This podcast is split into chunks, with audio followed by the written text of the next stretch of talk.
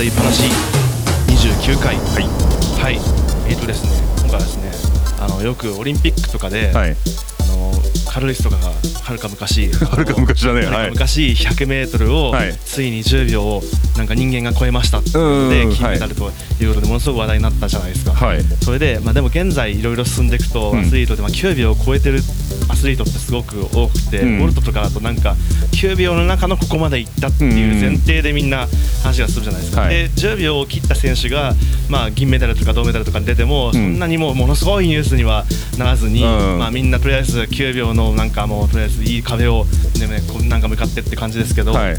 なんかそれであの全然あのオリンピックの昔のウルトラ C とかも、はい。当時は C だったけど、はい。あのあのレベルの技だともう結構みんなできちゃうからっていうので今 G とからしいですね。そうなんかん CDEF、G とからしいですね。でこれなんかなんか人間ってとりあえず、あれは人間ができるらしいぞっていう風に分かってくると、うん。みんながだんだんみんなが勢ぞろいでそれを超えてくるっていうところがあるみたいで、もううんオリンピックの話からすごい小さな話に向かってってなるんですけども、これビートマニアとかで、僕ら98年とか9年とかうん。で、ゲームセンターでちょっとスーパーハイウェイってできたら、はい。ちょっと神だったじゃないですか。あと DDR とかも、うん。パラノイアがなんかダブルでできるとか、はい。マニアックができるとか、うん。ちょっとこの人頭おかしいなみたいな、ところがあったじゃないですか、はい。でもなんか今ってビートマニア2デラックスとか、うん。新しい DDR とかも、うん。なんか始めて3か月目ぐらいで、はい。なんかそのぐらいだったらとりあえず今はできるようになってて、うん。それがなんか今何段でとか2段でとか3段でとか、でその上がすごく10段とか免許改伝とかうん。あったりして、なんか同じようなのが なんか音ゲーでもすごく起きてて、はい。まあそのアスリートは人生でかけてっていうのですごくわかるんですけど、はい。音ゲーでもなんかねミートマニアみんなすごいやってたじゃないですか、はい。あんなに頑張ってたのに、うん。できるって分かるだけでなんでこんなに簡単にみんな数ヶ月で達成しちゃうようになるもんなんですかね。この差はすごいなと思って。うん。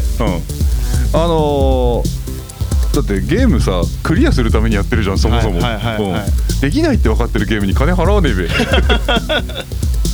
っていうのがまあ前提にあるとして。まあまあその中でチャレンジが前提にあるとして、はい。であとアスリートの場合ももう走ることが人生だからそれにそれはやり続けることが前提としてでもおあいつなんか10秒切ったらしいぜ。じゃあうちらも切れるんじゃねっていう感覚。すごいですよね、うん。人間すごいですよね、うん。でもそれ分かんないでずーっとみんなでうん。人生かけてやってると、うん。できなかっ誰もできなかったりするわけじゃないですか、はい。はい。でも誰かができると、うん。できるのかってなってあとなんかフィギュアスケートとかもすごいですよね、あはい。昔は何回転までだったのが、うん。今はとりあえず何回転が何回までできるみたいな連続でみたいなとこまでいっちゃってて、うんなんかもうそんなに変わるもんなんだなっていうのが、その限界を、はい。い、わゆる超えたうん、ところの人たちじゃない？そういうところって、で限界を超えたんだけど一回超えたってことは新しい限界がそこに設定されるわけで。はい、ってことは逆に言うと限界まではやっていいんだよね。あのなんか、えーもう本当に毎回ねどこで読んだか忘れた話ばっかりだし申し訳ないんですけども、はいはい。あの人間のなんだっけ能力ってリミッターがかかっていて、はい。あの筋肉とかももっと力が出るんだけど、はい。全力で出しちゃうと逆に自分の体細胞が壊れてしまうので、はいはい。リミッターがかかってるみたいな話あるじゃない？うん。でそのリミッターってどこでかかってるかっていうとあの脳でかかってるわけじゃないですか。はいはい。だからここは限ここまでが限界だよこれ以上やっちゃダメだよみたいなのがかかってるのが人ができたってことは、はい。同じ人間ならできるからもうちょっといけるはずって少しずつこう限界をアップして探っていくっていう作業がはい。人類全体として行われてるじゃないそれ、はいはい。そうですね、うん。あのもっと小さい話だけどあの自然に生えてるあの草とかをはい。食べていいかどうかっていうのもなんか少しずつ限界を 広げていく作業じゃない？そうですね。でそれをあの人類の英知としてこの草は食える食えない毒があるないみたいなのがだんだん分類されてって、はい。えここまでは安全、はい。えここからは危険みたいな話だったりするじゃない？食べ物に関してはいや安全か危険か分かんない。誰も食べたことがない。試してくださいみたいなのってもう今やないでしょ現代社会では。ない。でも、えーでもそういうところが自分の肉体に関してはトレーニングしてって限界を超えるってことでうん。可能になるっていう話なんでないかね。はいうん。そうです。すごいですよね。音楽とかも、うん例えばテクノの十何年前とか、うん。まあ、それこそ20年前ぐらいの、うん。そういう、まあ、電子音楽で作った音楽とかで、はい。なんか、まあ、ポコポコポコポコ言ってんなっていうのが、はい。まあ、昔あるじゃないですか、うん。でもそれの当時だとめちゃくちゃ速かったし、うん。めちゃくちゃ過激だったから、うん。すごく受け入れられたんだっていうのが、でもなんかそれ以上太い音を作ることができなくてこのジャンルの人たちはこっちのなんか,、なんかディストーションギターの方に進んだんだとか、うん。あとベースのミュージックの方に進んだんだとうん。かいろんな話を聞いてるときに、でも今だとこんなんか別にそのソフトウェアとか使わなくてもこれとこれのギターのエフェクターつきなつなぎ合わせたら太いキックなんて一瞬じゃないですかみたいな。のっていっぱいありまあるじゃないですか、はいでもそれができるって分かると、ん。みんな一斉にグワーって広がるじゃないですか、はいはいはいそれすごいですよね。なんか別にインターネットの YouTube のチュートリアルとかでうん。情報共有してるわけじゃないのに、うんうん。わーって世界中で広がるじゃないですか、はい。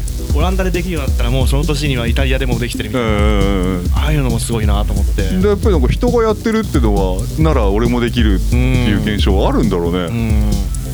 なんか世界大戦中のうんドイツでしたっけ、うん。オリンピックあったの、はいはい。あと,、えー、とドイツの国の選手とか、うん。ロシアの国の選手と、うん。あソ連か、うん。選選手とかが、えーとなんかあの選手に話さないでドーピングを打っちゃってっていうのが後々に問題になってっていう、だからなんか、えー、と特にソ連だったかな、なんか結構すごいいい成績をありえないぐらいいい成績を取ったっていうので,、で選手自体も知らないじゃないですか、うん。ドーピングされたことを。うん。で次の世界大会とか、まあ、オリンピックじゃなくても世界大会とかで、うん。そのドーピングでもう記録を超えてしまった記録を普通の人たちがあそこまでいけんだっていうふうにね 追いついちゃったとかうん。そういう記録があるらしくて、はい。だからちょっと人間は事実できなくてもうん。できるようになるんだっていうのがなんかすごいなって思います。あのまあ今の限界レベルの話じゃなくても、はい。イメージトレーニングってやっぱりアスリートは重要だって言うじゃない、ね。だからできることは、あのね、頭の中で描いてその通りやるんだみたいな話だと思うんだよね。あーでもこれあのちょっといつか俺まとめて原稿書こうと思って書いてないんだけど、はい。あの今のはい。まあ、我々世代というかあのコンピューターゲームとかはい。でいろんなあの人物が跳ねたりするようなのをはい当たり前に見てたりとか「はいドラゴンボール」とか戦ってるのとか そういうアニメを当たり前に見てた人たちってなんかそういう身体的限界が先まで伸びてるような気がするのでそれはイマジネーションの賜物じゃないかっていう。えあのさ今名だたる世界のサッカー選手たちがキャプテン翼を読んでいたとか、ね、今の B リーグの選手たちがみんなもうあのスラムダンクを読んでるとか、はいはい。なんかそういうところに面白さあるんじゃないかなというのが少し片隅にあってこれ検証もしなきゃいけないんでいつ書き上がるか知りませんけど。現実の当たり判定よりも、うん。ゲーム的な当たり判定でう広がって考えてると。なんかマリオとかでジャンプする感覚で飛んでる陸上選手とかいないかなみたいな。なるほど。ね、これがスペランカーばっかり見てたらもう階段も降りれないわけですよ。そうですね。もう何もできないんだ僕はっていう。一生この洞窟から出れないんだっていう。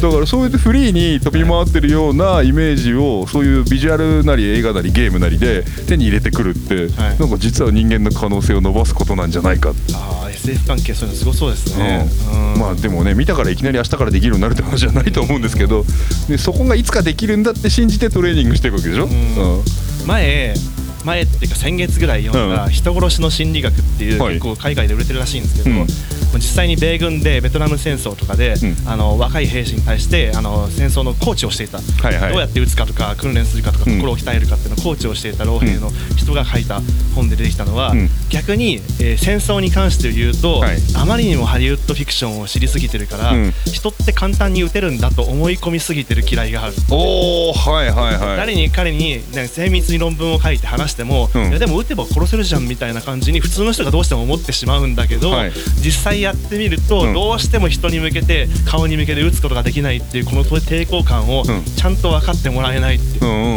書いてあって、えーそういうことがあるんだなって思いましたフィクションが先に行き過ぎてるって。なるほどね、まあでも逆にあれでしょ？ベトナム戦争とかその後のフラッシュバックでこういろいろとね大変な人たちも多いっていうから。